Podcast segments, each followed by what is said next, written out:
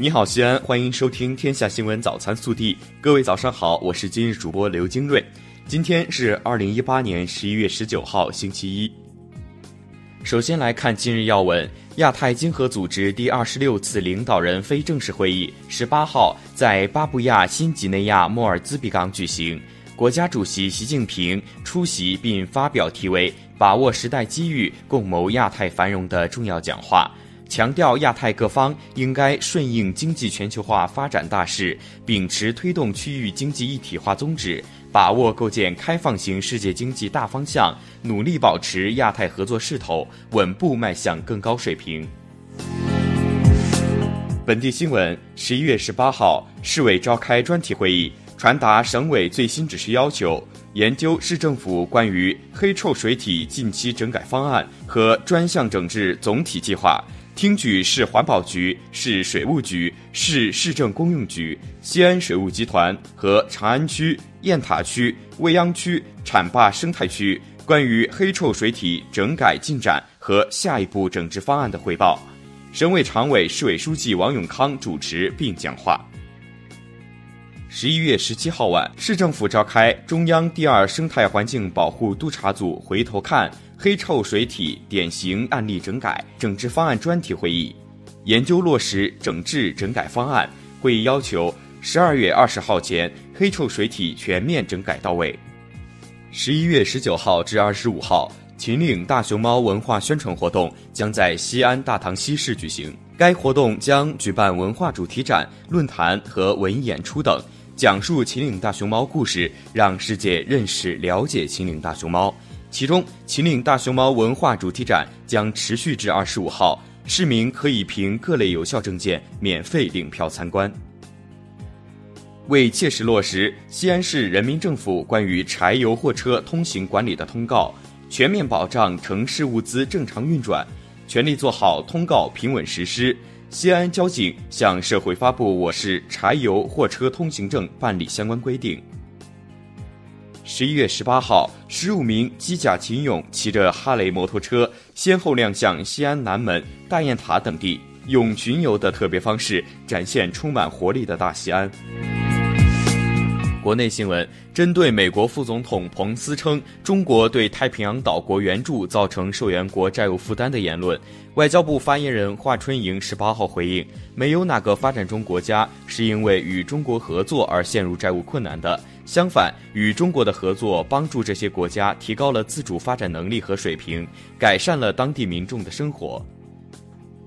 最高人民检察院日前发布第十一批指导性案例，进一步明确了通过网络通讯工具实施非直接身体接触的猥亵行为与实际接触儿童身体的猥亵行为具有相同的社会危害性，可认定构成猥亵儿童罪，既遂。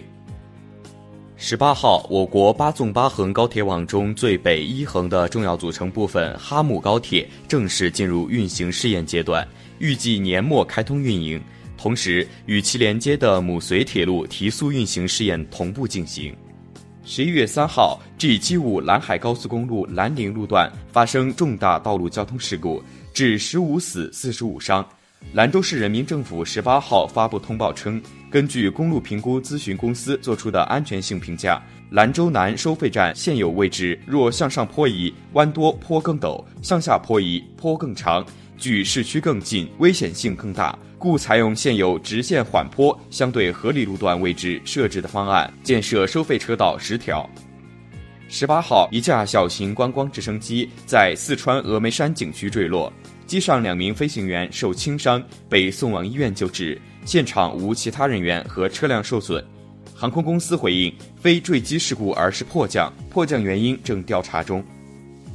近日，二十三岁浙大女毕业生谭某某在西湖景区莲花峰游玩时与家人失去联系，下落不明。十五号，搜救队在莲花峰顶悬崖落坡发现谭姓女生遗体。杭州西湖警方发布最新通报。谭某某系遭他杀，警方已于十七号将犯罪嫌疑人熊某抓获，案件正在进一步侦办中。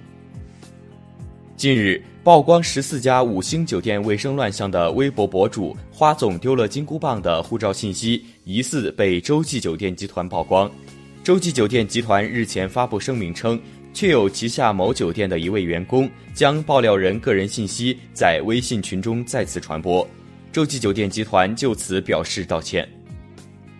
上海市民方先生近日反映，自己在盒马鲜生购买胡萝卜时，发现工作人员将前几日的标签撕下，换上当日的标签。十八号，盒马官方对此事作出回应称，该事件经核查属实，惭愧之余将在全国范围内开展门店自查，并会在一周内修订完成更细致的操作标准。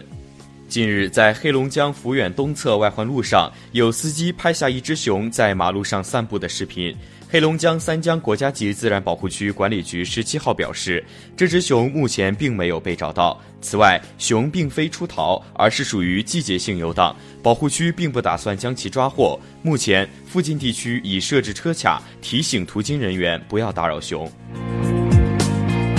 暖新闻。近日，浙江衢州一家麻辣烫店来了一个流浪汉，店长郑义菊收留他之后，为其理了发，每日送餐。为帮助该流浪汉找到家人，郑义局在抖音发布了十多段视频。日前，其家人通过网络找到了他，在外流浪了八年多后，该男子终于踏上了返乡路。微调查。近日，王先生在某公司离职时，领导要求他先删除同事的微信，才能在离职文件上签字。王先生表示，当时为了尽快辞职，便同意了，但事后意识到被侵犯了隐私权。对此，公司领导回应，之所以让王先生删除微信，是出于对团队保护的需要，且并不是强制，而是征得了王先生的同意。对此你怎么看？更多精彩内容，请持续锁定我们的官方微信。明天不见不散。